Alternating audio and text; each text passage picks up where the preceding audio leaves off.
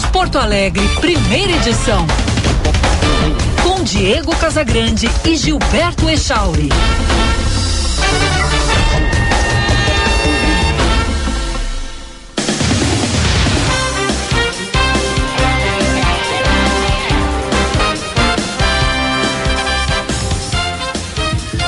Nove horas 33 minutos, bom dia! Está no ar o Band News Porto Alegre, primeira edição. Eu sou Diego Casagrande e junto com o Gilberto Echauri vou com você pela próxima uma hora com informação, análise e opinião aqui no FM 99,3, também no aplicativo Band Rádios para smartphones, para tablets ou ainda pelo canal do YouTube Band RS que tem som e imagem para você.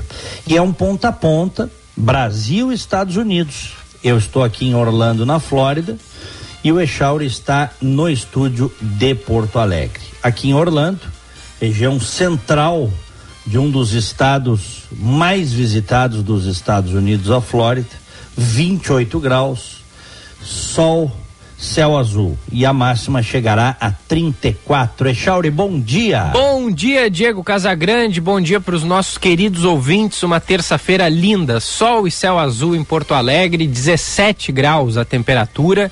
Então, além de ter sol, além de ter é, de não ter muitas nuvens, tá calor, Diego calor para os padrões do mês de julho no Rio Grande do Sul. 17 graus e hoje vai oh. a 24 aqui na capital, tá bom ti? Ó, oh, já dá para pegar uma praia. Dá, é o veranico de julho. Começou. É que espetáculo. Um bom dia para Tusnelda Michelin, que está conosco, também o Ivan Mota, o João Souza, Tony Linhares, Malu Gessel, Maicon Maesc, Neuza Mocelin, Júlia Correia, entre tantos que já estão nos assistindo no, no canal do YouTube, Band RS. Não esqueça de entrar lá e também deixar o like. Boa. É importante para que a gente saiba que você está gostando da transmissão. Abrimos o programa de hoje com as manchetes.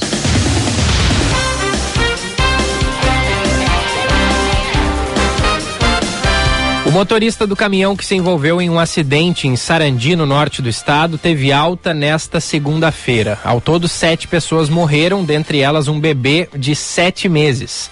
O acidente aconteceu na BR-386 entre um caminhão e uma van da Prefeitura de Constantina. O motorista do caminhão foi ouvido no hospital pelo delegado Leandro Antunes. Por telefone, o delegado disse que o motorista relatou que teria dormido ao volante. Entretanto, a Polícia Civil contesta essa versão. Uma testemunha informou que o condutor teria feito uma ultrapassagem em um local proibido. A expectativa é de que ele seja ouvido na delegacia nos próximos dias. Todas as vítimas fatais estavam na van que saiu de Constantina, levando pacientes para consultas médicas. Pelo menos 21 estados e o Distrito Federal já reduziram o ICMS sobre os combustíveis, como prevê a lei sancionada pelo presidente Jair Bolsonaro. Hoje a expectativa é de que cerca de mil prefeitos estejam em Brasília para protestar contra medidas que elevam gastos e reduzem as receitas municipais. A Confederação Nacional dos Municípios estima que o impacto dos projetos votados no Congresso pode superar 250 bilhões de reais. E a polícia prendeu na noite passada Robert E. Crimo, suspeito de ser o, o atirador de de disparos que deixou seis pessoas mortas em um desfile de comemoração ao Dia da Independência nos Estados Unidos. O homem de 22 anos foi detido perto de Lake Forest, no estado de Illinois, de acordo com autoridades que falaram em uma breve entrevista coletiva. Crimo foi visto por um oficial do norte de Chicago que organizava uma blitz de trânsito e fugiu do local. Os policiais iniciaram uma perseguição até o homem ser detido em Lake Forest. Ele foi levado para o departamento de polícia de Highland Park. E Diego Casagrande, hoje é terça-feira, um baita dia aqui para o primeira edição, porque iniciamos uma parceria com a Tecno Sênior, Diego Casagrande. Muito bem. Tecno Sênior, olha aqui, ó. Aplausos dos nossos ouvintes, ó. Tecno Senior, uma empresa fundada em 2011 e você pode acessar o site www.tecnosenior.com e saber mais. Uma constante preocupação para os filhos adultos é a segurança dos pais. E você sabia que as quedas são a terceira maior causa de incapacidade e mortes em idosos? Pois com a Tecnosênior essa fase da vida ganha uma nova perspectiva, independência para os seus pais e tranquilidade para você. Então acesse o site www.tecnosenior.com e saiba mais. Diego Casagrande. Um abraço para o Gilson Esteves, que é CEO da Tecno Sênior, para Karine Proto, diretora de operações, o Felipe Magalhães, o head de marketing. É, eu estava dando uma olhada aqui no site da Tecno Sênior. Eles têm soluções muito, realmente muito interessantes para quem tem pais idosos, viu, Echauri? Ou para pessoas que precisam de cuidados com os idosos que fazem parte das suas vidas. É, quem entrar lá no site tecnosenior.com vai saber do que eu estou falando. Olha aqui, ó. Por exemplo, VidaFone proporciona a segurança necessária para o idoso na sua casa através da tecnologia do botão de emergência. Permite que o usuário acione nossa central de atendimento 24 horas de forma fácil e rápida os atendentes prestarão assistência remota ao usuário, entrando em contato com os contatos de emergência previamente cadastrados, agilizando o socorro e a preservação da vida. Não há limite para a lista de contatos e eles são acionados por ordem de prioridade. Por que que isso é importante? Porque às vezes o idoso que mora sozinho, por exemplo, se sente mal, precisa ligar para um filho, liga e não atende, Charles. Uhum Uhum. Ou porque está desligado o telefone, ou porque está fora de área, ou porque o, o, o familiar está longe. Então, nesse caso aqui, o idoso vai ter esse botão de emergência e os contatos, todos os contatos serão acionados. Acionados. Ah, que mão por exemplo, isso aí, hein? Por exemplo, isso é uma das coisas né, que, que, uh, que podem ser é, colocadas na residência ou na moradia, onde quer que seja do idoso. Outra coisa, dispensador de medicamentos, sensor de fumaça, sensor de presença, todas soluções pensadas para que o idoso tenha uma vida melhor e mais segurança. Uhum. Então é muito bacana o trabalho da Tecno Sênior. Felicidade que eles estejam conosco aqui no primeira edição. E é muito legal acessar ali o site tecnosenior.com porque mostra bem direitinho que tem os acessórios também, né? Do Vidafone é, tem ali aquele é, é, um colarzinho, né? Que o, o, o idoso usa ali o colar e tem um botãozinho, ou seja, caiu e aí não consegue se mover ou não consegue chegar até um lugar do botão, aperta o botãozinho que está ali no colar e já aciona os, os contatos mais próximos, né? Aqui e isso aí é uma constante preocupação, né, Diego? Tu que tem é, mãe que já está na terceira idade é, e que tu não mora com ela, certamente é uma, uma preocupação tua e de teus familiares também, né? A gente fica preocupado com, com vó, com tio, com pai, com mãe. É um, um, grande, uma grande mão na roda esses, esses acessórios, né? Que a Tecnosênior proporciona. Sem dúvida, empresa que está há mais de 10 anos no mercado, distribuindo e desenvolvendo produtos inovadores para o monitoramento de emergência pessoal, aliando o conhecimento das necessidades dos idosos às mais modernas tecnologias assistivas disponíveis no mercado internacional. Então, vale a pena dar uma olhada lá, tecnosenior.com. Com Nosso certeza. novo parceiro aqui, reitero as boas-vindas, o abraço ao Gilson Esteves, Karine Proto, Felipe Magalhães e toda a equipe da Tecnosei. Não, e olha só, tem aqui também. Diego, o Instagram, para quem quiser dar uma acessada e dar uma olhadinha ali, que fica mais fácil às vezes, Tecnosenior BR, arroba Tecnosenior BR. Tem o Instagram ali, todas as informações também e tem o telefone. É, o telefone é o 51 3018 6950. Telefone fixo, tem também o telefone é, celular, que é o 999980257, 51 também. E a loja fica na rua Tenente Coronel Fabrício Pilar, número 770, bairro Montserrat, aqui em Porto Alegre. Então, quem quiser aí pode acessar um desses canais, Instagram, telefone, site, pode ir lá ao local mesmo e falar com o pessoal da Tecnocênior. Abraço aí pro Gilson, pra Karine, pro Felipe. E vida longa a Tecnocênior e a parceria aqui com a primeira edição. Muito bem, são 9 horas 43 minutos. O ouvinte participa. Pelo WhatsApp 998730993. Código de área é o 51. 998730993 e pela nossa live no YouTube, canal Band RS. Echauri, que loucura isso, hein, que aconteceu ontem de novo aqui nos Estados Unidos. Um doido, munido de um fuzil de assalto, abre fogo contra uma multidão. É. É, é aquela história, eu, eu já dei a definição disso, que a, essa definição nem é minha, é de um amigo meu que já partiu, que eu não canso de citá-lo, saudoso, Dr. Paulo Renato Lino Rodrigues, médico, psiquiatra, foi um sujeito brilhante, um gênio.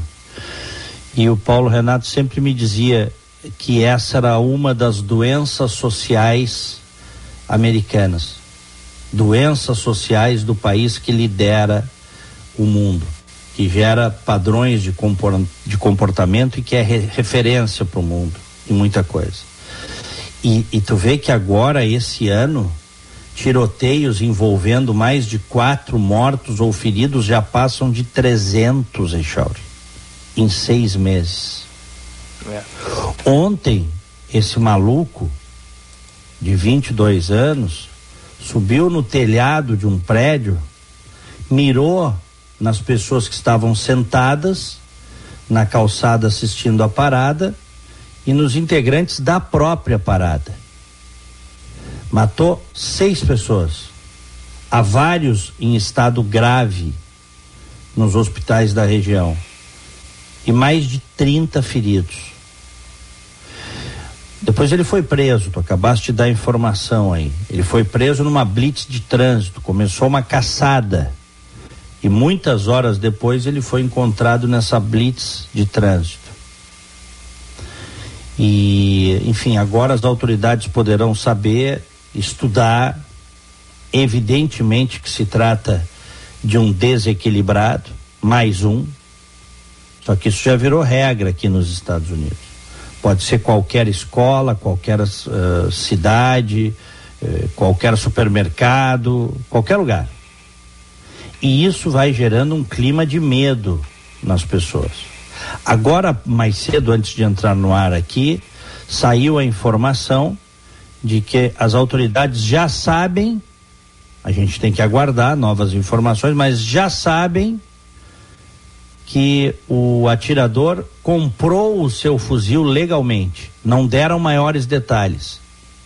Mas é mais um caso de que um jovem tem acesso a uma arma de guerra e tem gente que acha isso normal, que acha que isso é autodefesa. Isto não é autodefesa.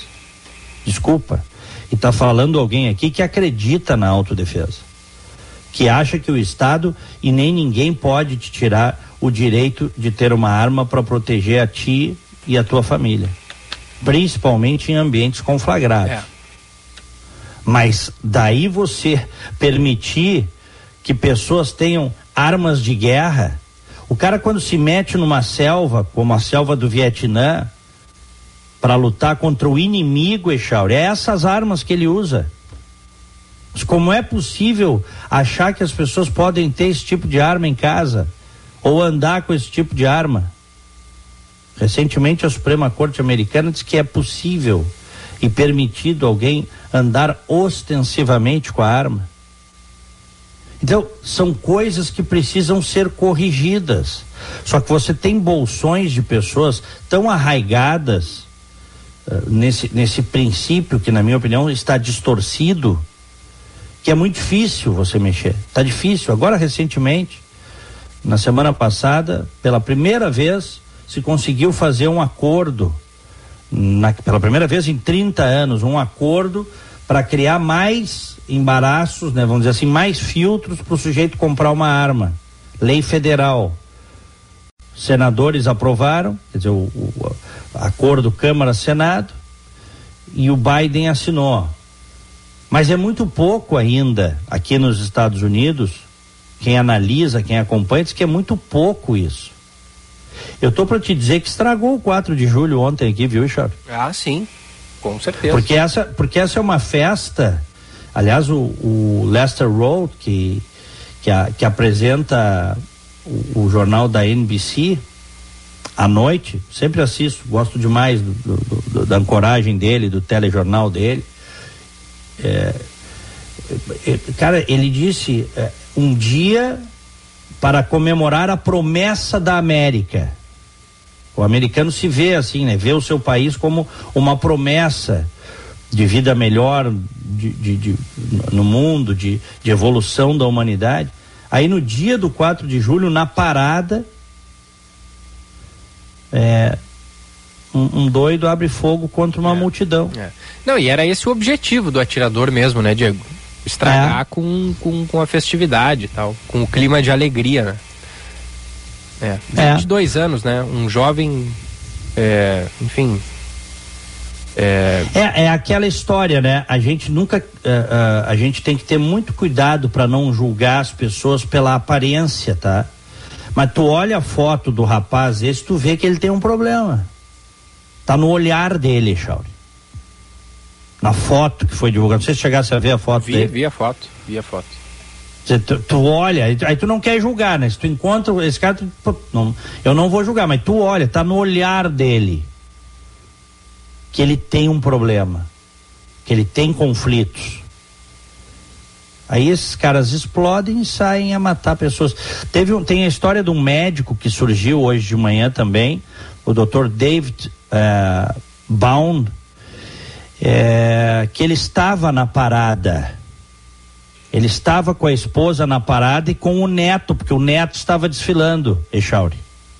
Uhum. E no momento em que deu tiroteio, no início as pessoas não correram porque acharam que se tratava de fogos de artifício. Uhum. Aquele barulho do fuzil. Tu, tu, tu, achavam que era fogos de artifício, que eram fogos. Mas aí as pessoas começaram a explodir no chão, né? Sangue por tudo que é lado, deu a correria e o estouro da boiada. Enquanto as pessoas corriam fugindo da cena, o Dr. David Baum foi à cena onde as pessoas estavam caídas. Fez jus ao juramento, hein? Olha que médico. E, e ele foi o cara que deu o primeiro tratamento na, na cena do ocorrido, lá no, no, no em Downtown Highland Park. Uhum.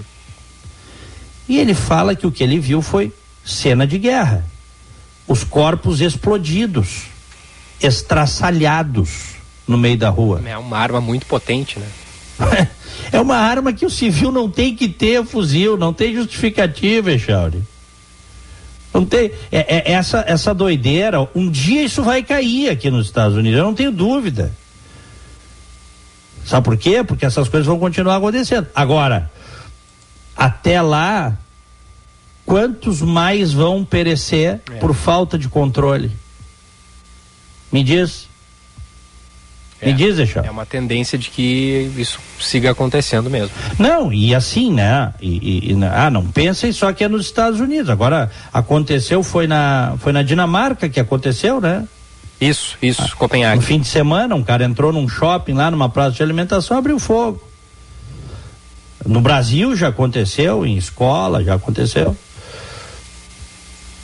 Essa coisa de sair matando as pessoas. Bom, Vamos em frente. 9 e 52. Esse o, é o tipo do assunto é, ruim, né? É. O, o, o, Guilherme manda uma mensagem pra gente é, dizendo o seguinte: me pergunto até hoje por que os Estados Unidos insistem em dar os nomes e postar fotos desses terroristas internos.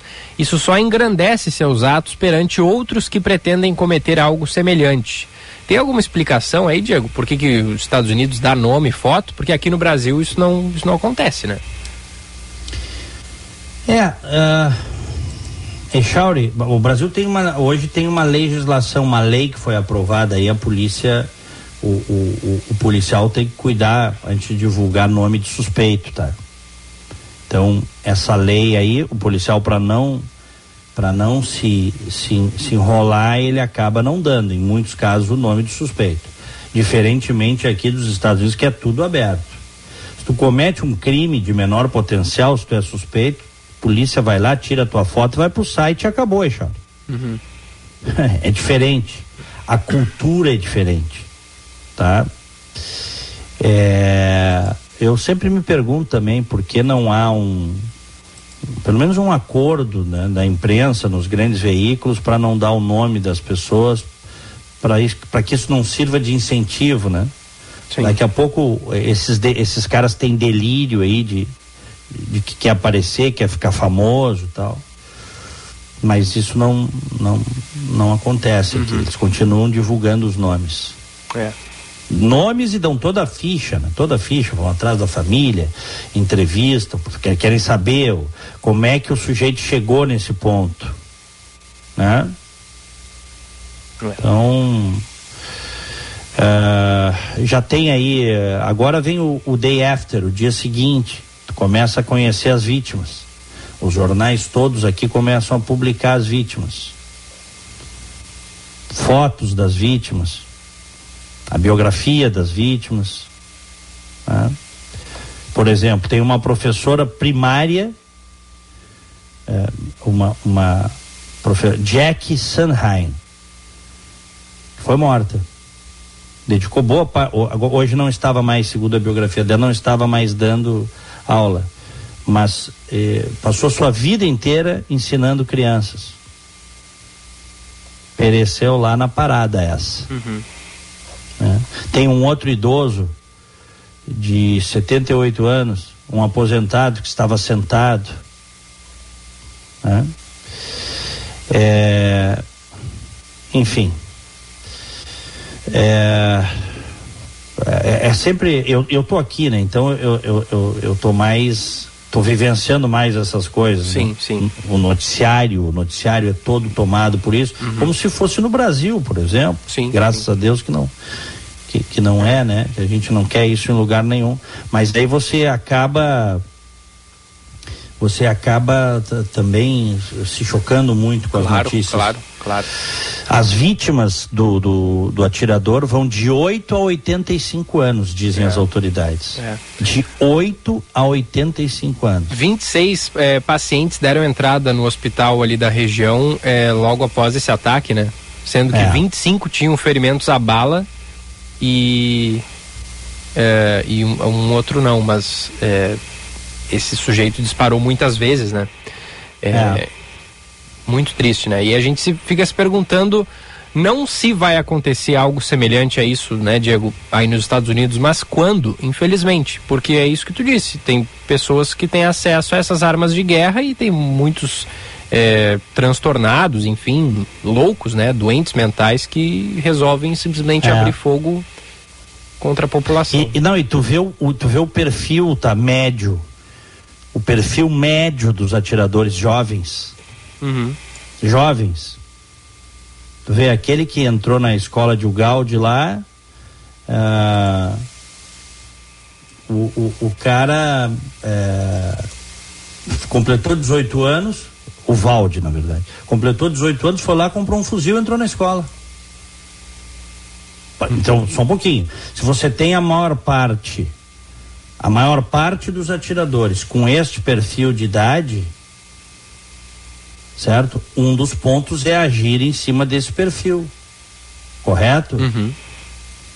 E não só na questão da restrição do armamento, mas também na questão do cuidado com a saúde mental, identificar o que é que está acontecendo.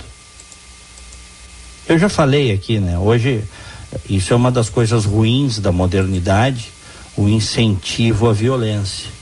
Se tu, se tu observares, Echauri, não, não, tem muito o que fazer. Isso é a modernidade. São os tempos que estamos vivendo. Mas se tu pegar o tempo dos nossos pais, o incentivo mental, psicológico à violência a essa violência diária, cotidiana, era muito menor. Hoje um, é, mas assim, incomparavelmente menor. Hoje com os meios eletrônicos, e eu cito muito o videogame, olha o que são os jogos de guerra do videogame. Um adolescente que fica na frente do videogame, ele mata milhares de pessoas jogando videogame numa tarde, virtualmente, né? Virtualmente falando. Então você tem milhões de pessoas, principalmente jovens, que estão recebendo essa, esses incentivos. Se, incentivos mentais, né? Porque está tudo na cabeça da gente. Se o sujeito não tem equilíbrio, aí é um problema. É um problema, como nós estamos vendo. Não é por acaso que a maior parte dos tiroteios são protagonizados por jovens, 18, 19, 20, 21, 22, 23. Uhum. É. Bom, vamos, vamos em frente. O, o, o que hum. tu acha que deve acontecer com esse sujeito que foi preso agora, Diego? Ele deve ficar preso, mas assim, eu digo. Uh, porque geralmente quando acontece isso, né, atiradores aí são mortos pela polícia. Ou se matam. É, ou se matam. É. É, enfim, ele, ele deve ficar preso quem sabe, de, dependendo da legislação do, do, do, estado onde aconteceu isso, ele pode pegar a pena de morte ou ele pode ficar preso para sempre? Não, ao, pelo que eu estava lendo, a Illinois, ou Illinois aí no Brasil, é, é, já não tem mais pena de morte. Uhum. Mas prisão tem prisão perpétua. Prisão perpétua. É. Ah, bom. O estado de Illinois, pelo que eu li mais cedo. E também, e Chauri, também entre nós aqui, né? Claro, vale a título de informação, mas não muda muito, né? Se tu parar para pensar assim, o estrago já está feito. É. O que as autoridades têm que se debruçar é para impedir essas coisas de acontecerem. Uhum. Né? Impedir. Ah, 100% tu nunca vai conseguir, não existe, não existe sociedade perfeita. Mas tu tem que trabalhar para reduzir drasticamente. Olha, olha esse dado que eu dei aqui. Você já tem hoje, em seis meses aqui nos Estados Unidos, é, mais de 300 episódios envolvendo mass shootings em seis meses. Isso aí não é coisa de um país equilibrado. Tem um problema aí.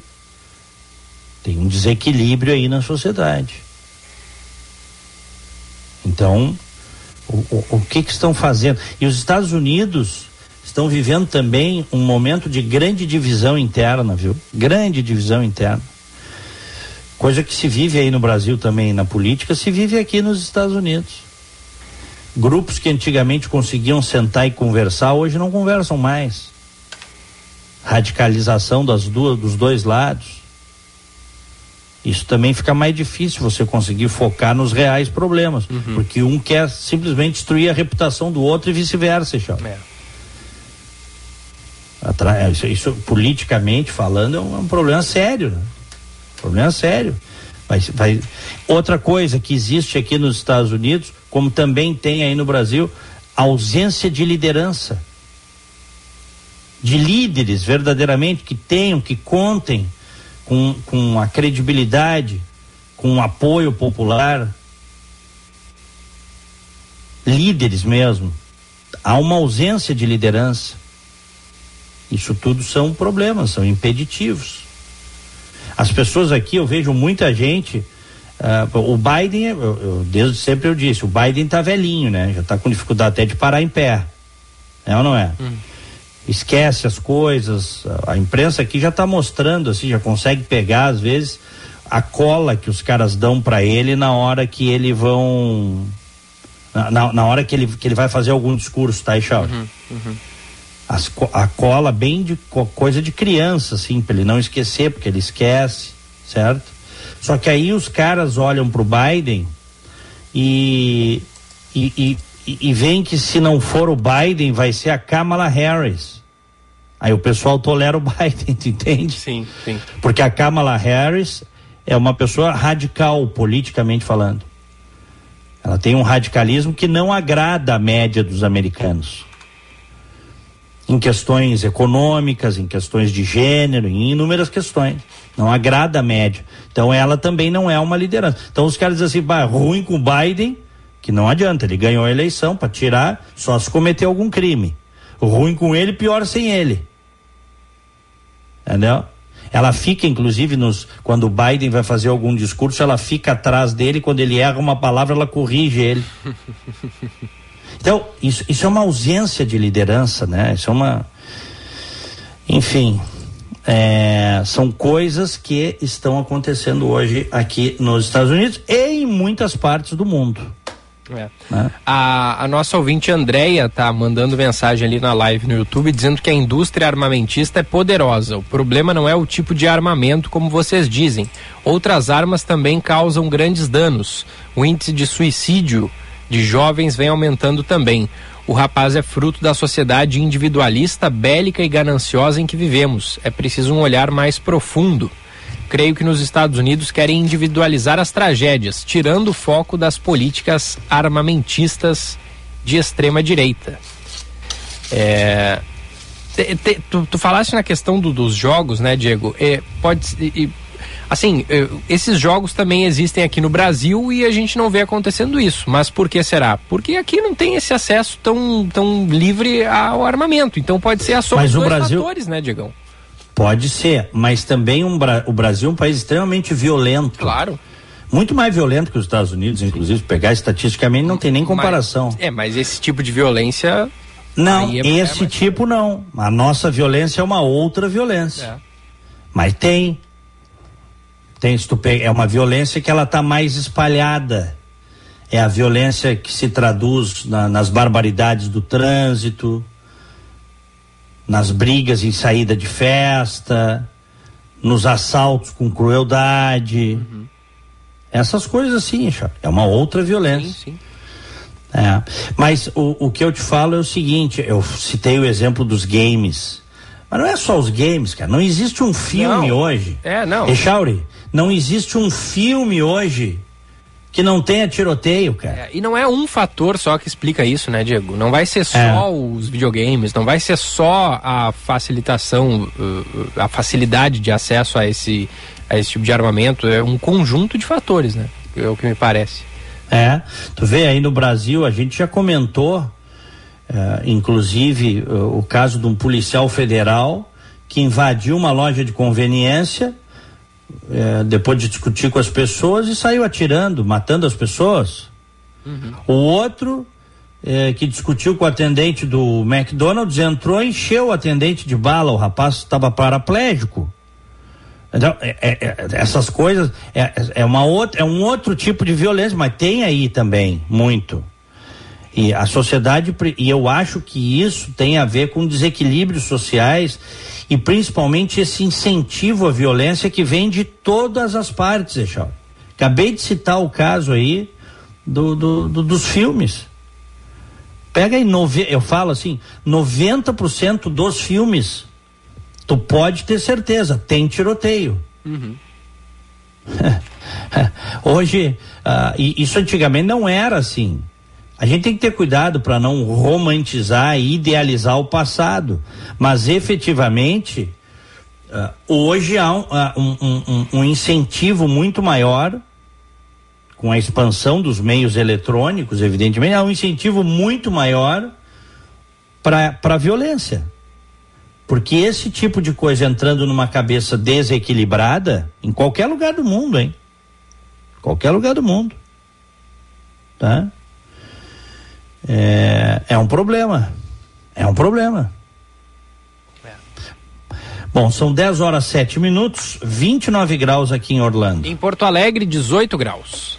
E Chauri, vamos para uma historinha boa? Vamos, vamos sim. Olha só, tá no jornal Estado de São Paulo de hoje a reportagem da Sidney Page, que é repórter do Washington Post. Olha isso aqui, eu adoro essas histórias aqui, ó. Separados na Guerra da Coreia, casal de apaixonados se reencontra 70 anos depois.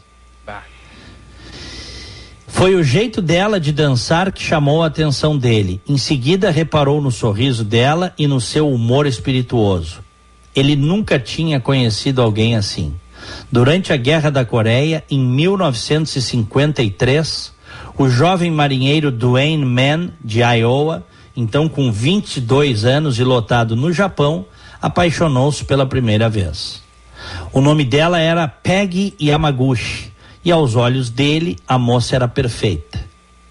Era uma garota tão bonita e tão doce e sensível, recorda Mann, agora com 91 anos, que administrou um armazém de suprimentos de aviação antes de se transferir para uma base aérea em Tóquio. Nos divertíamos tanto. O casal nasceu em um clube de oficiais, onde Peg trabalhava na chapelaria e Mann trabalhava como mecânico e sargento nas horas vagas. Peg fez aulas de inglês e ajudava a traduzir as conversas entre membros das Forças Armadas e moradores locais. Havia uma banda tocando no clube e certa noite após o trabalho, Peg e eu começamos a dançar, disse Man. E pode acreditar em mim, prosseguiu ele. Aquela garota sabia dançar de verdade. Eles começaram a se encontrar todos os dias, ficando juntos até serem os últimos no clube, dançando ao som de Elvis Presley e Tony Bennett. Algumas pessoas ficavam assistindo, disse Man. Com ela nos meus braços, fui me apaixonando cada vez mais. Cerca de um ano mais tarde, o romance deles chegou a um fim abruptamente, quando a Marinha mandou Man de volta aos Estados Unidos antes do esperado. A guerra da Coreia tinha terminado e o exército estava inchado. Assim, para poupar recursos, eles anteciparam as dispensas, explicou ele. Na época, Peg, então com 22 anos, estava grávida do filho do casal. Os dois criaram um plano. Man voltaria para Iowa, sacaria o dinheiro que tinha juntado na conta bancária, aberta em nome do pai, para o caso de ele morrer na guerra, e traria seu novo amor para os Estados Unidos. Queria casar com ela, disse Mann. O plano foi por água abaixo quando ele chegou à cidade onde morava, Pigga, em Iowa, e descobriu que o pai tinha gasto toda a sua poupança. Até o último centavo, disse ele. Se soubesse que não tinha dinheiro, jamais teria voltado para casa. Enquanto ele lutava por uma solução, o casal manteve contato por meio de cartas e Mann começou a trabalhar na construção de ferrovias, o emprego mais bem pago que ele encontrou. Após um mês de correspondências, Peg parou de responder. Mais tarde, Mann soube por quê. A mãe dele interceptou e queimou as cartas de Peg, pois não aprovava o relacionamento do filho. Ela não queria que eu me casasse com uma japonesa, explicou Mann, acrescentando que sua irmã lhe entregou secretamente uma carta de Peg, que chegou meses mais tarde. Nela, a jovem contava que perdera o bebê e se casara com um membro da Força Aérea Americana de Wisconsin. Eu fiquei arrasado, disse ele. Um forte sentimento de culpa tomou conta de Mann. A sensação perdurou por sete décadas. Temi que ela pensasse que eu a tinha abandonada, disse ele, hoje viúvo. Conforme a vida avançou, abrindo um próspero negócio de produtos agrícolas, casando-se duas vezes e educando seis filhos, Peg jamais saiu da cabeça dele. Até hoje ele mantém duas fotos dela na carteira. Diz que tentou rastrear seu paradeiro, mas nunca teve sorte. Queria que ela soubesse que eu não a abandonei disse ele. Em uma última tentativa desesperada de encontrá-la, Mann publicou um apelo no Facebook no dia 1 de maio, compartilhando uma foto que tirou dela, acompanhada do seu relato da história, escrevendo que tinha o coração muito pesado por causa de tudo que aconteceu. Amigos, desconhecidos e detetives da internet contribuíram com sugestões. Um canal de notícias locais, KETV 7, se interessou pela história, divulgando ainda mais o apelo dele.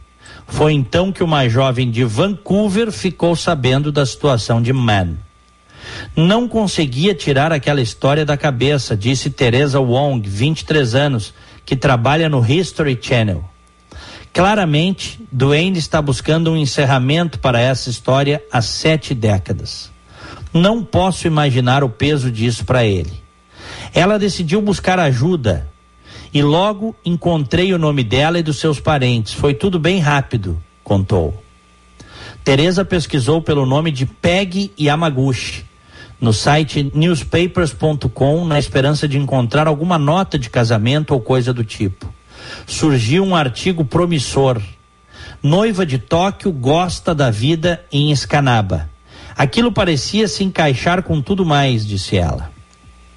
Ela compartilhou suas descobertas com a emissora de TV, que então pôde seguir na investigação com um nome de casada e um endereço em Michigan. Um repórter entrou em contato com o filho de Peg, Rich Sedenquist. Inicialmente, Sedenquist, 66 anos, ficou perplexo com a mensagem, mas depois de mostrar fotos antigas de Man à mãe, Peggy Yamaguchi Sedenquist, de 91 anos, ela disse: Eu me lembro dele. Peggy tinha suprimido a maior parte das lembranças de Man, mas subitamente pareceu-lhe que a dança foi ontem, disse ela. Descreveu o namorado da época como bonito, alto e muito honesto.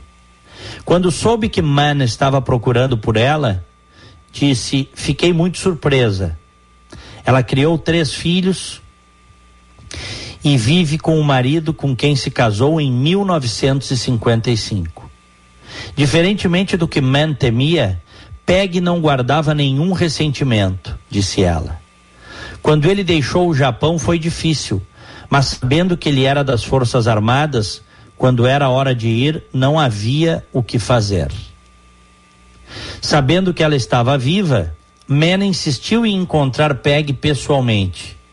O filho mais velho dele, Brian, de 63 anos, o acompanhou na jornada.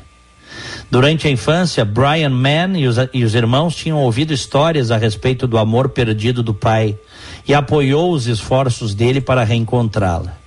Enquanto pai e filho viajavam de carro às 14 horas que separam Iowa de Michigan para o encontro do dia 1 de junho, Man foi tomado pela ansiedade. Será que ela deixará que eu a abrace? indagou, tímido. Assim que viu Peg, suas preocupações ficaram para trás. Ela se levantou e me deu um abraço e ganhei muitos beijos na bochecha, disse Man. Lembra como dançávamos? disse Peg. Eles passaram horas rememorando.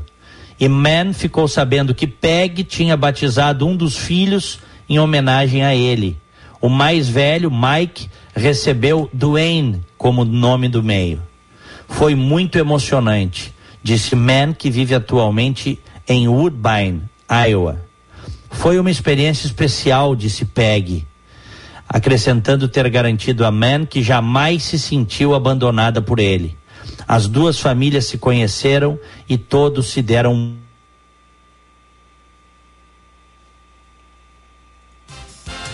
Tava quase chegando no fim da historinha e caiu o sinal do Diego. Daqui a pouquinho ele volta para contar. Faltava pouco, mas que bonito, né? Oi, Charles. Aí, Diego, voltou. Olha só. Reiniciei aqui. Tu foi até até a parte que ele eh, foi muito emocionante, disse Man, que vive atualmente em Woodbine, Iowa. E aí, e aí cortou. Perfeito. Foi uma experiência especial, disse Peg, acrescentando ter garantido a Man que jamais se sentiu abandonada por ele. As duas famílias se conheceram e todos se deram bem. Eu tinha algumas ideias pré-concebidas de como seria o encontro e tudo foi muito melhor do que eu tinha imaginado, disse Brian Mann. Foi maravilhoso, ecoou Rich Sedenquist. São todos ótimas pessoas. Só espero ter mais um ou dois anos pela frente para poder conhecê-los melhor, acrescentou Mann. Mas o que ele mais queria, acima de tudo, era explicar o que tinha acontecido. Sete décadas depois, ele finalmente teve essa oportunidade. Agora estou em paz, disse Mann. Ainda assim, adoraria dançar com ela novamente, prosseguiu, só uma última vez. Que Que espetáculo, hein, Que legal, né? Que bonitinho. E aí tem a foto dos dois aqui se encontrando pessoalmente, né? É. no- no- na, na capa do Estadão, quem quiser dar uma olhadinha. É, e, e que legal, né? E que legal que, que, que o marido da PEG, ou que, enfim, filhos e tal, não, não ficaram incomodados com essa história, né? O marido dela Claro. não ficou com ciúme nem nada. Não, não. Que que bacana, isso isso é- é, legal, né? É, legal, legal demais. Agora tu vê como os pais podem arruinar a vida de um filho, né? Bah. O pai gastou todo o dinheiro que estava na conta dele, do filho que tinha ido para a guerra. E a mãe queimava as Queimava cartas do amor da vida dele. e aí criaram esse negócio. Claro, a vida segue em frente. Né? É, preconceito. Preconceito, não queria que casasse com uma japonesa. Não. É como se os pais tivessem o direito de reduzir a felicidade, pretensa felicidade dos filhos. Ninguém tem esse direito. A gente cria os filhos, procura dar bases éticas, morais, ensinar as coisas, mas a decisão das pessoas adultas é, de, é, da- é é das pessoas, né, Chave? É, claro. É. História muito linda. E, e um homem muito bom, né? Porque ele ficou com esse sentimento de culpa de que ela de que ela tivesse se sentido abandonada por ele. É. E não foi o que aconteceu. né? É, legal demais. Bom, são 10 horas 19 minutos, 29 graus aqui em Orlando. E em Porto Alegre, 18 graus. Vamos fazer um rápido intervalo? Vamos lá. E aí voltamos. Você que é do campo como eu, sabe quando tem uma boa oportunidade na mão. Então você precisa conhecer o RS Mais Renda, um programa de fomento que proporciona suporte para produtores rurais iniciarem no cultivo do eucalipto. O programa oferece antecipação de pagamentos e garantia de compra da madeira, além da oportunidade de integrar a cadeia florestal da CMPC. Quem é do campo sabe das coisas do campo. Então, acesse rsmaisvenda.com.br e participe. O Viver Bem é o programa da Unimed que te ajuda a ter mais saúde e qualidade de vida. Nele, você encontra atividades físicas como yoga, pilates e dança e participa de bate-papos e palestras sobre alimentação, saúde mental, saúde do idoso e saúde do bebê. Tudo em um só lugar, com profissionais especializados, online ou presencial e de forma gratuita. Acesse unimedpoa.com.br barra Viver Bem e saiba mais. Afinal, sempre é hora de viver bem. Unimed Porto Alegre. Cuidar de você. Esse é o plano. Hora certa, na Band News FM. Oferecimento Savaralto Toyota, para quem prefere o melhor. Agora 10 e 21 Prepare-se! Vem aí a expedição Atacama Savaralto, de 6 a 20 de agosto. Nessa jornada, os veículos 4x4 da Jeep, Toyota e Mercedes-Benz se unem em uma aventura histórica para desbravar as belezas naturais e paisagens incríveis no deserto chileno, passando por Corrientes, Urbamarca, Salta, Cafayete, Esteiro e Resistência. Vagas limitadas. Mais informações e inscrições, contato arroba savaralto.com.br ou nas redes sociais da Savaralto. Juntos salvamos vidas. Band News FM, temperatura. Oferecimento Cindy Lojas Porto Alegre. Inspiração para transformar o varejo. 18 graus, 2 décimos.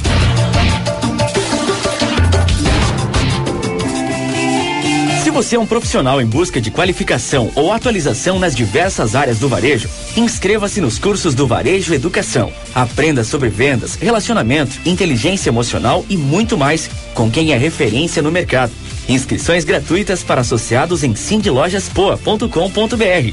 Cindy Lojas Porto Alegre, a melhor solução para o teu negócio.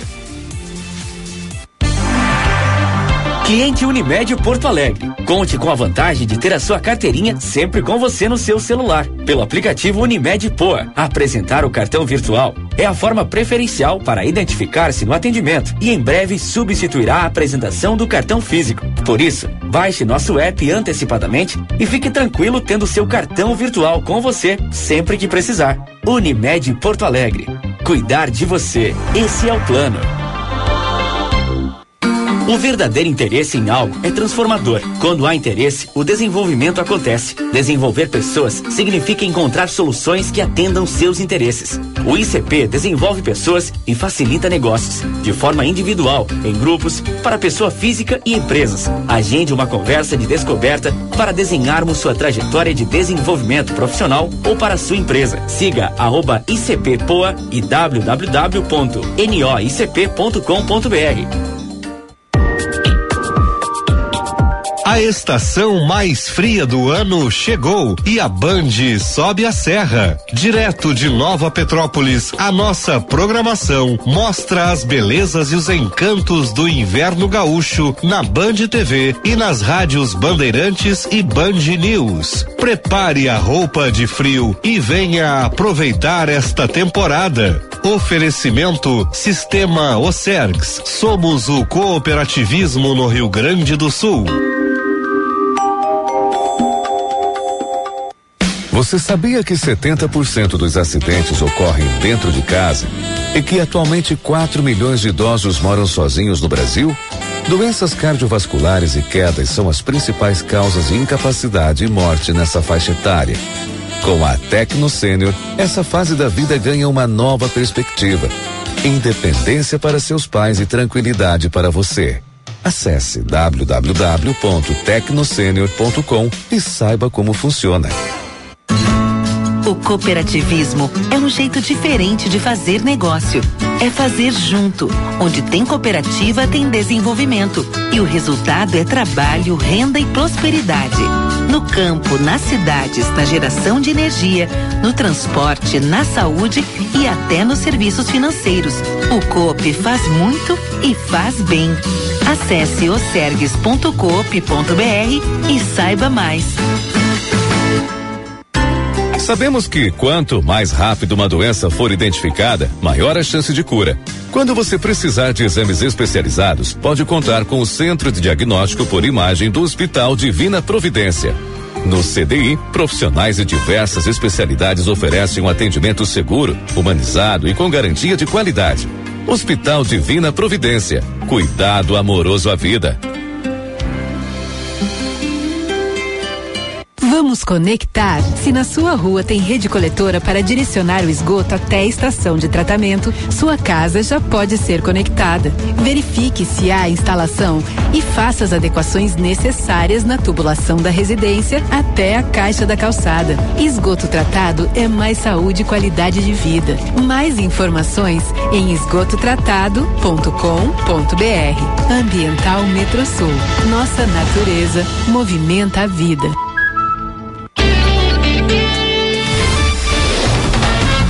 Você está ouvindo Band News Porto Alegre, primeira edição.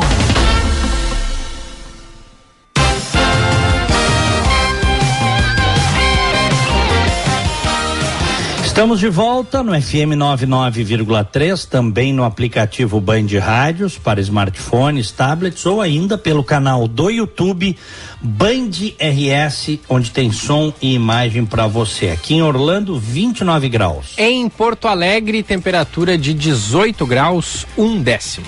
Daqui a pouquinho faremos uma rodada com as opiniões dos nossos ouvintes. Vamos à capital federal, Brasília.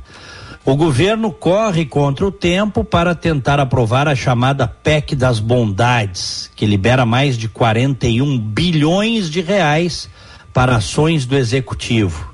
E quer que isso aconteça antes do recesso do Congresso. João Pedro Melo. O governo federal corre contra o tempo para tentar aprovar a chamada PEC das Bondades, que libera mais de 41 bilhões de reais para ações do executivo antes do recesso do Congresso Nacional. Pela PEC, o Auxílio Brasil passa dos atuais 400 para 600 reais até o fim de 2022 e o Auxílio Gás sai dos atuais 50 para 120 reais a cada dois meses. O relator do texto será o deputado Danilo Forte, que deve apresentar o parecer nessa quarta-feira e detalha que algumas questões questões ainda estão sendo estudadas, como a acomodação fiscal. Essa questão que nós estamos fazendo é apenas uma acomodação fiscal e financeira para atender a demanda de 30 milhões de brasileiros. Nós temos um país rico e um povo passando necessidade.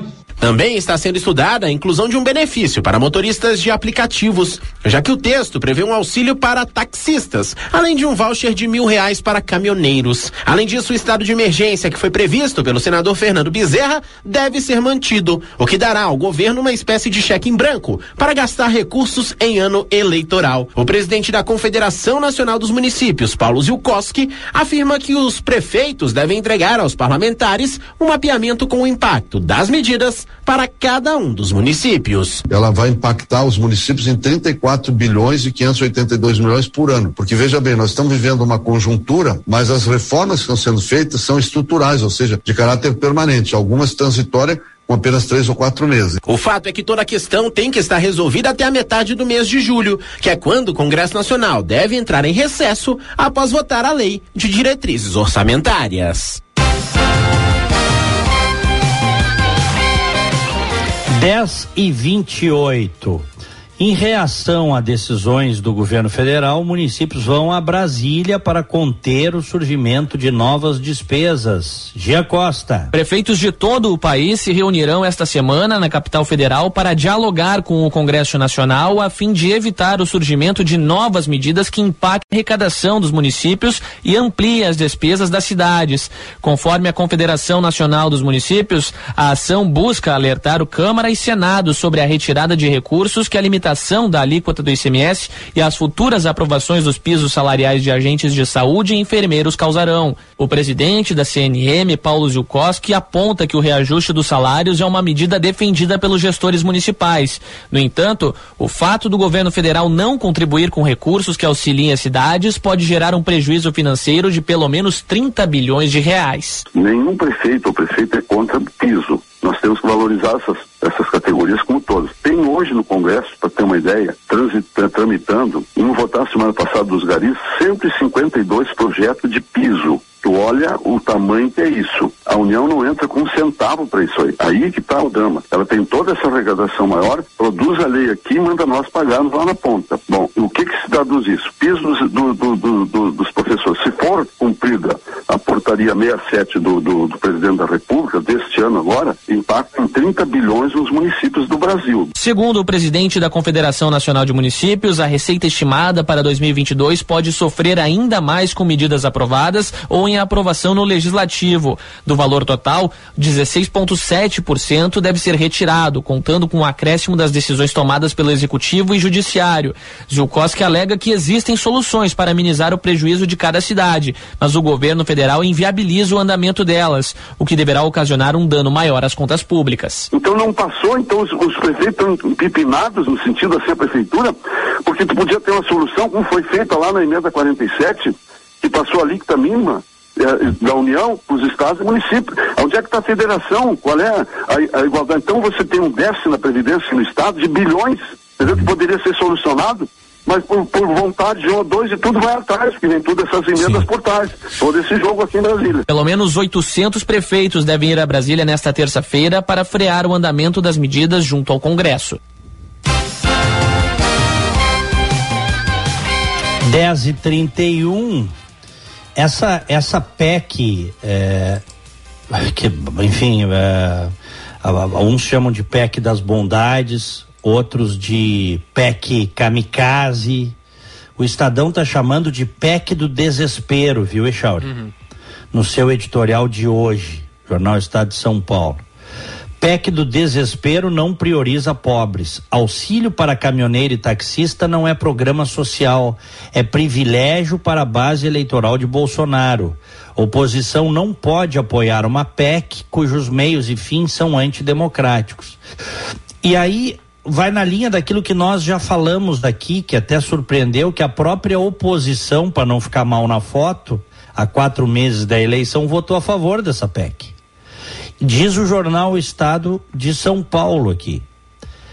Ao contrário do que o governo diz, a PEC, destinada na prática a comprar votos para a reeleição do presidente Jair Bolsonaro, cria benefícios sociais para profissionais de classe média e não para a população carente e desempregada. A PEC 1/2022, apelidada corretamente de PEC do desespero, tem pouco a ver com os pobres Ela cria auxílios, por exemplo, para caminhoneiros e taxistas, que por mais que estejam sofrendo as consequências da crise social e econômica, não fazem parte da população mais necessitada do Brasil. Na verdade, caminhoneiros e taxistas só estão na PEC do desespero porque são supostamente parte da clientela eleitoral de Bolsonaro.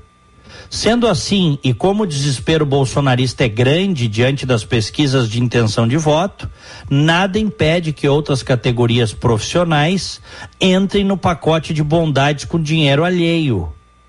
O relator da matéria na Câmara, deputado Danilo Forte, do União Brasil, do Ceará, quer agora incluir motoristas de aplicativo. Sabe-se lá quem mais será beneficiado até a votação da PEC. Só se sabe que não serão os mais carentes. Faltando quatro meses para eleição, Eixaldo. É, é. Sabe se que até isso a- não é, a- se isso não é compra de votos, se isso É. não é, é, é, decisão eleitoreira, eu não sei mais o que é, viu? É. Sabe que até há pouco estava vindo a Dora Kramer mais cedo aqui, a nossa colunista de política da Band News, ela dizendo o seguinte: bom, que a medida é eleitoreira e que vai gerar é, uma dificuldade muito grande para o ano que vem ou para os próximos meses, todo político já sabe e muitos eleitores também. Agora, se a oposição é, de fato é, gostaria de votar contra, mas só não votou para não, ficou mal na- não ficar mal na fita, por que é, subestimar a inteligência do eleitor? Por que não vota contra e explica por que está votando contra? Porque é uma medida irresponsável. Porque lá na frente é, vai, a situação vai ficar pior do que está hoje, porque isso é uma medida eleitoreira e é uma estratégia do, do Bolsonaro para tentar a reeleição. explica isso pro eleitor. Claro. É, sabe? É que- é que- se- sabe qual é a minha jogue opinião? limpo, seja honesto com, com o eleitor, já que se opõe, eh, apresente esses argumentos. Sabe qual é a minha opinião, Eixauri? Hum. A oposição não é melhor do que o governo. São parecidos, cara. Ou nós já esquecemos como eram as práticas petistas no governo? Mas não esqueceu, eu pelo menos não esqueci. Então, é, cara, é- é- essa é uma tragédia. O nível moral é muito baixo. O nível moral, o padrão moral da política brasileira é muito baixo. Isso aqui não era nem para estar sendo discutido, faltando quatro meses para eleição, hein, Chauri? Tu abrir as torneiras de 41 bilhões de reais fora do teto de gastos e a- na boca da eleição para distribuir dinheiro assim a rodo. Isso aí não se faz, Chauri. Isso não, isso não. E, e sabe o que, que é a tragédia disso? Todos esses mecanismos de contenção que estão sendo derrubados um a um no atual governo, eles estarão no chão no próximo governo. Depois não adianta não, criticar quando o Lula quiser fazer essas barbaridades. De novo, não adianta criticar, porque ah, o atual fez. O atual fez.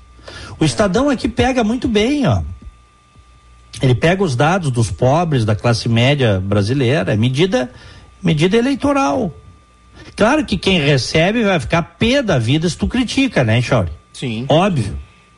Mas essa conta, não pensem que esse dinheiro aí é, ah, achamos a, o poço, o poço de dinheiro. É, isso aí vai ter que ser pago e o brasileiro vai pagar. E outra, tu- essa PEC não é só até o fim do ano, a distribuição de dinheiro não é até o fim do ano. Tudo que tu dá e que depois tu tira gera um ressentimento. Claro. Esse ressentimento, se esse dinheiro não continuar sendo pago e não tem dinheiro para continuar pagando em 2023, vai vai cair no colo do próximo presidente, seja ele quem for, e do próximo governo, Chauri. É. E aí? Mas pensa que os caras estão preocupados com isso, os caras não estão nem aí para isso. É, Ah, vamos, vamos abrir as torneiras, se explodir, depois a gente vê. O nosso ouvinte Lucas Divoti até mandou aqui a fala do ministro Paulo Guedes sobre este assunto que foi dita tempos atrás. E a fala é essa aqui, ó. É furar teto para fazer política, para ganhar eleição, para fazer, para garantir que isso é irresponsável com as futuras gerações. Queria ouvir o que o Paulo Guedes diz sobre isso agora, né? É, claro, mas isso aí fa... tanta coisa que ele dizia e que depois é, botou no lixo. O próprio presidente, promessas eleitorais que fez, compromissos eh, que assumiu lá em 2018 que a coisa que para mim é mais emblemática, Echauri, tem muitas, tá? Tem muitas, muitas coisas que ele defendia que ele jogou no lixo, tá? Mas assim, de uma forma escancarada. Uma das coisas é aquela que ele dizia: não vou governar com o Centrão, não vou lotear ministérios. Aí depois que ele loteou o governo, entregou o governo pro Centrão, Casa Civil tá com o Centrão. Aí ele disse: Eu sou do Centrão, sempre fui do Centrão. Pô, se isso não é estelionato eleitoral, eu não sei mais o que é, Chaura, me diz? É. Hein? É. uma total falta de palavra, de ética, de moral, de caráter dos políticos brasileiros de maneira geral, viu? E aí eu estou me referindo a governo e oposição. É. Mais fácil neste momento da vida brasileira é você adotar um lado e se abraçar nele, porque aí você tem um grupo, certo? O mais corajoso e acho que eticamente mais correto nesse momento é você ter a independência para criticar os dois grupos que nesse momento estão se digladiando, pagando o preço que tiver que pagar. Tem que pagar, porque uh, se, se, você tem um grupo para te defender, fica mais fácil tudo, né, Choque? Uhum. Escolha um grupo, esse ou aquele, tô lá, estamos em grupo, estamos agindo em bando. Mas é, aí isso implica em você fechar os olhos para as barbaridades do teu grupo, que não são poucas. Porque esses dois grupos, governo e oposição, e agora irmanados aí, qual é a justificativa? Qual é a justificativa para abrir as torneiras, faltando quatro meses para eleição, se não comprar voto. O Bolsonaro vivia dizendo que o Bolsa Família era, era compra de votos, não dizia, já? Uhum, uhum. Isso aí, isso aí, o que, que é isso aí, já? Ah, por favor, o sujeito pode até fazer de conta que ele não entendeu. Ou ele, mas, mas, mas, mas não, não pense que todo mundo é idiota. Nem todo mundo é idiota. Tem pessoas, podem estar até caladas nesse momento, mas que percebem a jogada percebem o movimento. Tá? Vamos botar agora é, o auxílio para motoristas de aplicativo, né? Tá tudo indica que o relator vai colocar motoristas de aplicativo. Por que que não botam para jornalistas também, Echar? Ou eles acham que jornalista ganha muito mais do que motorista de aplicativo, ganha menos até. É, o cara faz muitas corridas, trabalha de sol a sol no aplicativo. Não, é bem mais é, que o jornalista. Echauri, quanto é o piso de jornalista, Echauri? Ah, tá. 2,700, 2,800, eu acho. É, salário de jornalista é, é, é, isso aí. O piso é isso aí. O piso é isso aí. A maior parte dos jornalistas ganha piso. Certo? Uhum. Um motorista de aplicativo tira mais do que isso aí por mês, Echauri. É limpo, limpo, tirando todas as despesas, tudo, gasolina, manutenção do carro, é, tira mais do que o jornalista, mesmo com hora extra. Viu? É difícil jornalista ganhar hora extra, as empresas não pagam hora extra, é, de maneira geral, tá? Por favor, tem exceções. Por que, que não? Por que, que eu tô só dando esse exemplo aqui? Eu não, eu não quero. Eu, eu, eu acho que está errado isso. Essa conta, essa bomba vai estourar lá na frente e você vai lembrar do que eu estou dizendo. Quando a crise vier e, e, e, e, o estouro das contas públicas e o tsunami, que o que nós estamos vendo é rigorosamente isso. Vocês vão lembrar do que eu estou dizendo. Ou talvez nem lembre, né? Mas eu tenho o dever de dizer que você está plantando a semente do estouro lá na frente. Mesma coisa, lembra quando a Dilma congelou os preços da energia elétrica, Charles? Uhum. Lembra? Para fazer. Sim, sim. Para fazer uh, política eleitoreira e ganhar a eleição. Quando soltaram uh, quando, quando lá na frente depois tiveram que equilibrar, reequilibrar as contas para não quebrar as elétricas, porque ela tinha feito uma medida eleitoreira, Veio a onda e foi um horror, rapaz. Foi um horror. É a mesma coisa que vai acontecer agora. Muito bem, vamos em frente. 10 e 42, 29 graus aqui em Orlando. Em Porto Alegre, 18 graus. Olha só, Diego, só é, Hum. para a gente trazer aqui a informação, o, essa madrugada foi é, sangrenta em Porto Alegre. Quatro pessoas foram mortas a tiros na Zona Norte. De acordo com a polícia, vítimas, dois homens e duas mulheres, idades entre 21 e 43 anos. Conforme a investigação, a primeira vítima foi encontrada na rua Wolfram Metzler, no bairro Rubem Berta. Os dois homens e a outra mulher foram baleados na rua Afonso Moacir Serioli, no bairro Mário Quintana. Mas, do- oi, Chauri, os crimes, os crimes estão conectados? Aí, aí que tá. É, Essa é a, a investigação da polícia. A polícia acredita que sim. Um dos homens que foi é, morto no bairro Mário Quintana chegou a ser encaminhado ao hospital, não resistiu aos ferimentos. A polícia está investigando a motivação, acredita que todos, ele, todos eles estão interligados e a motivação tenha sido a disputa pelo poder na- no que diz respeito ao tráfico de drogas. É, infelizmente isso acontece, né? Bastante, essas, essas execuções, né? Todas É. motivadas pelo tráfico de drogas, é, áreas que são é, de, de vulnerabilidade social aqui na capital, né? Bairros ali, Rubem Berta, Mário Quintana, são, são regiões perigosas da cidade. E, Uhum. e isso, infelizmente, é comum é, aqui na capital. Uhum. Tristeza, né? É. É, são 10 horas 44 minutos. Em seguida, depois que eu, que eu trouxe essa informação aqui, uma rodada com os ouvintes. OTAN assina protocolos de adesão de Finlândia e Suécia à aliança. Então, nós já temos mais de três meses de, de invasão da Ucrânia. O Putin ameaçou estes dois países, Finlândia e Suécia, que se fizessem qualquer movimento para entrar na OTAN, que é essa aliança de defesa né, da Europa, eh, haveria consequências dramáticas. E o fato é que agora Finlândia e Suécia estão efetivamente entrando na OTAN, porque ficaram com medo de que a Rússia eh, pudesse invadir esses dois países.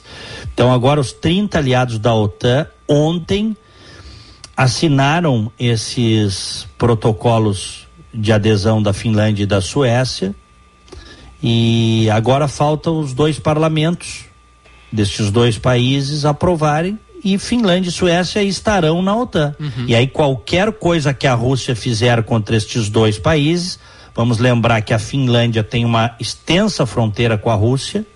Qualquer coisa que a, a Rússia fizer, haverá reação da organização do Tratado do Atlântico Norte. É.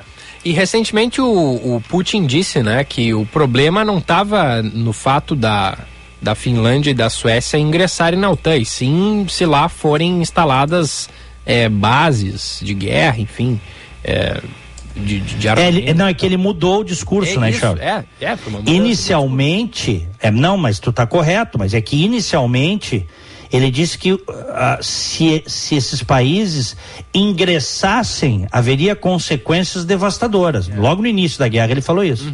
Agora E os caras não deram bola e foram pra cima e disseram: Nós vamos entrar, não queremos saber. E aí depois, ao longo do conflito, ele foi mudando o discurso e agora, então hoje ele já diz: ah, dependendo do equipamento que, que tiverem na minha fronteira, eu não vou aceitar tal. Mas uma vez que está na OTAN, tá na OTAN, né? Não precisa nem ter equipamento na fronteira. Né? Isso aí é uma bobagem do Putin, né? Isso é uma justificativa, eh, porque em verdade hoje, qual é a diferença, Echauri, de um, de um míssil destruir a tua cidade em 5, 10 ou 15 minutos? É. Não pode apertar o botão, Echauri. Ou, ou meia hora, né? Que o tempo que leva é 25 minutos, 30 minutos. Se a Rússia lançar um míssil transcontinental para explodir cidades americanas, é meia hora, Echauri. Qual é a diferença? O que, que tu vai fazer depois que apertou o botão? É. Nada. né? Então, né, tu não pode chegar, o conflito nunca pode escalar e chegar nesse ponto de alguém apertar o botão. Porque se alguém apertar o botão, é o fim. Agora, Finlândia e Suécia, O que que, o que que o Putin acabou fazendo? Jogando Finlândia e Suécia no colo da OTAN Uhum. ao invadir a Ucrânia. É. Tá? Ô Diegão, ainda sobre a situação da guerra, mas ligado aqui ao Rio Grande do Sul, a gente teve no final de semana mais um voluntário gaúcho que morreu na Ucrânia, né? É, um, foi o segundo, né? própria, o segundo. O Douglas Burico, Burigo, É. de 40 anos.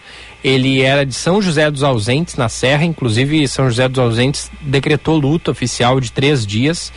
O brasileiro se alistou para combater a Rússia junto às tropas ucranianas. O... Só que a família dele não sabia que ele estava no fronte de batalha, porque ele saiu daqui dizendo que ia para lá realizar eh, serviços humanitários. Só que ah, foi surpreendida quando recebeu a ligação de um comandante eh, lá das tropas ucranianas que, né, telefonou para a família aqui de- informando que ele foi vítima de um bombardeio no fronte de batalha. A família ficou surpresa porque pensava que ele não estava de fato, né, atuando ali na, na linha de frente. Ele é ex-militar do Exército Brasileiro, estava há pouco mais de um mês na Ucrânia onde recebeu treinamento antes de ir ao fronte de batalha. E aqui no Rio Grande do Sul ele tinha uma borracharia e antes disso trabalhou com transporte de cargas, o Douglas Búrigo, de 40 anos. Uhum. Nossos sentimentos Nossos aí, sentimentos. a família, né? Exatamente. É isso aí. Rodada com os ouvintes? Vamos lá. Ouvinte online, na Band News FM. Abraço aqui pro Zé Luiz, meu querido amigo, ele tá sempre na audiência aqui da Band News FM, manda um bom dia a todos, diz que tá sempre na escuta e manda abraços. Olha só o recado que chegou aqui, Diego, do nosso ouvinte Batista de Porto Alegre. Me emocionei com a história, aquela que tu contou é, dos, do casal que ficou 70 anos separado, né? Ele diz aqui, É. ó, estou há um ano morando, namorando uma antiga namorada de 30 uma antiga namorada 30 anos depois. Nos separamos e nos reencontramos agora na pandemia. Olha só que legal. 30 Legal. anos separados, eles se reencontraram e estão namorando. É. Muito legal, muito legal. É o Batista Muito, muito. de Porto Alegre. A Tem- Catherine, a Catherine Pezzini. Ah, que linda essa história. Estou aqui fazendo as minhas coisas e sorrindo, só imaginando os dois. Com esses pais cretinos, o pobre homem ainda manteve seu coração bom e puro. É verdade. É. Sem dúvida. O Tony manda pra gente que espetáculo de história, arrepiei, pessoas humanas e inteligentes. Por isso, essa história pode ter esse final, né? É, exatamente. Superaram essas dificuldades. O... Tem recados aqui. Bom dia, Giba. Concordo 100% com você. Esses penduricalhos eleitorais de vale isso, vale aquilo, é só para eleger o homem. Depois lá na frente, a economia quebra e nós pagamos a conta. É o Mezenga. Uhum. O Rogério Arthur Matos, bom dia. É, dizendo que o. É, não, aqui ele fala sobre políticos, é, as- assim, especificamente, e acho que não é uma boa. Já não, a gente não pode mais, né, Diego? Falar Não, sobre. e é bom não. É, não- é. eu procura ó, nem Não, no chat é, e tal. é. Campanha eleitoral não é aqui. Vai fazer campanha eleitoral em outro lugar. É. Ah, olha aqui, ó, o ouvinte Rudimar, que é motorista de aplicativo, disse, ó, minha passageira ficou no carro até escutar toda a história. Olha aí, Diego. Chegou ao legal. destino, tava boa a história, ela resolveu ficar. É, um abraço pra ele. O o Léo Fagundes, bom dia Diego Echauri, o que o Putin fala não se escreve, assim como vários políticos brasileiros. Infelizmente, abraços Léo Fagundes. O bom dia Echauri Diego, como gostaria de ter o prazer de colocar a bandeira do Brasil, do Rio Grande do Sul na janela. Hoje não tenho coragem. Não sei como vou ser taxada. Amo ser brasileira e gaúcha, diz a Neuza. É sobre aquilo É. que a gente falou, né? Que hoje Uhum. é, a bandeira do Brasil, camiseta da seleção, está associada ao- aos apoiadores do presidente, né? Enfim. É. O Jairo de Porto Alegre, o gaúcho era é, voluntário? Sim, era voluntário, pergunta aqui o nosso ouvinte. Ah, frase de um funcionário da Taurus. Quando adquires uma arma, você se torna um assassino em potencial. Mandou aqui o Ricardo Campos. Não, eu não, eu não, não acho isso. Não, se fosse assim, seria, pô, tem mais de 300 milhões de armas nos Estados Unidos, cara. E, não, É, não. ele- em potencial, né? Ou seja, se o cara quiser assassinar alguém, aí ele vai ter uma, uma maior facilidade, né? É, mais fácil com uma, mas se o cara quiser pode fazer com uma faca também. É ou não é? É, Aliás, no Brasil aí teve, né? Num, num- num- há, há- há alguns anos aí, um sujeito que entrou numa escola de crianças com uma faca, né? Matou um monte de crianças, matou professora, matou. É, claro, cara, por favor, a gente sabe que co- com uma arma de guerra tudo fica mais fácil. Por isso que aqui se discute nos Estados Unidos a contenção desse tipo de armamento em mãos civis, né, Chauri? Por isso. Claro. Porque um dia desse eu estava até falando com um amigo meu. Ó, ó, o- esses fuzis de assalto, a R-15, a K-47, ah, são armas de guerra. Se civis podem ter, por que, que não pode ter bazuca? Se o princípio é o da autodefesa, hein? É engraçado, né? O cara não pode comprar uma bazuca para ter em casa, mas ele pode ter um fuzil que atira ah, sei quantos tiros por minuto, mais de 100 tiros por minuto.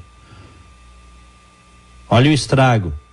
Então é só uma questão de efetivamente regulamentar. Querer fazer o certo, Echauri. É isso. Bom, vamos para o nosso bom dia? Bom dia. No Band News Porto Alegre, primeira edição. Oferecimento Cuide de quem sempre cuidou de você. Acesse www.tecnosenior.com e saiba mais. Olha só, Diegão, rapidinho, tá? Antes Hum. da gente entrar aí nos aniversariantes, no site da Tecnocênior, a gente falou mais cedo sobre isso, tem vários é, é, mecanismos ali para alertar os, os familiares, os, os contatos mais próximos da pessoa que estiver usando esse serviço em casa. O sensor da queda, o sensor de fumaça também detecta sinais de fumaça no ambiente, emite alarme sonoro, envia alerta para o console do Vidafone fixo e aí após 20 segundos o dispositivo faz uma chamada de emergência para a central 24 horas. Tem o sensor de presença também para reportar aí uma atividade ou é, falta dela né, em algum hum, cômodo da casa, tem botão de parede, tem sensor de porta e janela, sem contar nesse sensor de queda, né? Que o idoso usa ali no, no, no pescoço, como um- uma correntinha, um colar, e caiu, não precisa nem apertar o botão, já vai saber que houve uma queda, né? Porque está no pescoço da pessoa. Então é muito legal. Acesse ali o site tecnosenior.com e veja, eh, tem todos os, os, os contatos ali também e todos os serviços oferecidos para você deixar aí o seu pai, seu, seu, seu idoso querido, ou não precisa ser idoso mesmo, a pessoa que tem qualquer tipo de deficiência, de necessidade, pode ser, pode utilizar esse serviço aí da Tecnocênio. Perfeito. Eu tenho aqui em casa, minha casa toda é com sensor de fumaça, viu? Ah, é? Legal, Uhum, toca um alarme. pa- É, porque as casas são, né? Já comprei, já tinha sensor. E, e é uma coisa boa, viu? Claro. Que tu pode estar num Essencial. cômodo. Tu pode estar, é, sensor de fumaça, sensor de vazamento de gás, tem tudo aqui. Porque tu pode estar num cômodo e isso e tá vazando gás ou, ou tá pegando fogo e tu não sabes. E aí? É, exatamente. Um minuto, 30 segundos fazem a diferença. Se o alarme toca, tu pode sair da casa. Por exemplo. Salva vidas. Então, salva vidas. São, são medidas de segurança importantíssimas. Tecnosenior.com. Vai lá. Bom, é um abraço, nosso bom dia, aniversariante de hoje para Li Maria, pro Felipe Ferreira Silva, André Azevedo, Luciano Nagel, Amilca Wolf, Angélica Martins, Cristiano Martins Costa Rosa, o Geraldo Dubé Barbosa e o Winston Ling. Parabéns. Me associo, meu parabéns de hoje vai para o Luciano Gerling, para o Elias Costa e também para a Patrícia Cárdenas. Felicidades. Ficamos por por aqui, né? Hoje ficamos por aqui, Isso, chega por hoje. Passou rapidinho, né? Amanhã tem mais. voando, voando. Grande abraço. Abração, Diego. Até amanhã. Até amanhã. Abraço a todos. Tenham um excelente dia. Fiquem com Deus. Tchau. Na emergência do Hospital Divina Providência, uma equipe de cardiologistas, neurologistas, cirurgiões gerais e urologistas dão apoio ao atendimento clínico. A emergência do Divina é referência para casos cardio e neurovasculares, incluindo acidente vascular cerebral. As equipes estão capacitadas para atender adultos com agilidade, segurança e humanização. Hospital Divina Providência. Cuidado amoroso à vida. Curso de Direito da FMP é o único entre as faculdades privadas de Porto Alegre a receber o selo OAB Recomenda três vezes consecutivas. Aproveite o período de transferência e ingresso de diplomados. Direito é na FMP. Vestibular em 5 de julho. Acesse o site fmp.edu.br. FMP. Direito por excelência. Direito para a vida. Chegou uma revolução no mercado de seminovos. Cantan, uma nova forma de comprar e vender o seu carro. Na Cantan, você sabe o preço do seu veículo em poucos cliques e recebe o Pix em até 24 horas. E mais, na Cantan você encontra o carro dos seus sonhos com um ano de garantia e um rigoroso processo de revisão. Acesse cantan.com.br ou visite nossa loja, Avenida Ceará 271. Juntos salvamos vidas. Você sabia que 70% dos acidentes ocorrem dentro de casa e que atualmente 4 milhões de idosos moram sozinhos no Brasil? Doenças cardiovasculares e quedas são as principais causas de incapacidade e morte nessa faixa etária. Com a Tecno Sênior, essa fase da vida ganha uma nova perspectiva. Independência para seus pais e tranquilidade para você. Acesse www.tecnosenior.com e saiba como funciona. Hora certa, na Band News FM. Oferecimento Savaralto Toyota, para quem prefere o melhor. Agora 10h59. Prepare-se! Vem aí a expedição Atacama Savaralto, de 6 a 20 de agosto. Nessa jornada, os veículos 4x4 da Jeep, Toyota e Mercedes-Benz se unem em uma aventura histórica para desbravar as belezas naturais e paisagens incríveis no deserto chileno, passando por Corrientes, Urbamarca, Salta, Cafayete, Esteiro e Resistência. Vagas limitadas. Mais informações e inscrições, contato arroba savaralto.com.br ou nas redes sociais da Savaralto. Juntos salvamos vidas. Notícia do dia. Oferecimento Unimed Porto Alegre. Cuidar de você. Esse é o plano. Boa notícia do dia hoje aqui no primeira edição é sobre a vacinação contra a Covid-19. Chegou o dia das pessoas com 40 anos ou mais poderem receber a quarta dose da vacina contra a Covid em Porto Alegre. Só ir até uma das 37 unidades de saúde referência ou ao Shopping João Pessoa receber o imunizante, desde que a pessoa tenha sido vacinada com a terceira dose há pelo menos quatro meses. Lembrando, o Ministério da Saúde recomenda vacinação com a quarta dose para quem tem 40 anos ou mais. A prefeitura vinha fazendo esse escalonamento, reduzindo a faixa etária com o passar dos dias e chegamos, portanto, ao final do escalonamento hoje. Pessoas com 40 anos ou mais em Porto Alegre já podem receber a quarta dose da vacina contra a Covid. Muito obrigado pela sua audiência. Vem aí o Band News Porto Alegre, segunda edição com o Felipe Vieira. Primeira edição volta amanhã, nove e meia. Você ouviu Band News Porto Alegre, primeira edição.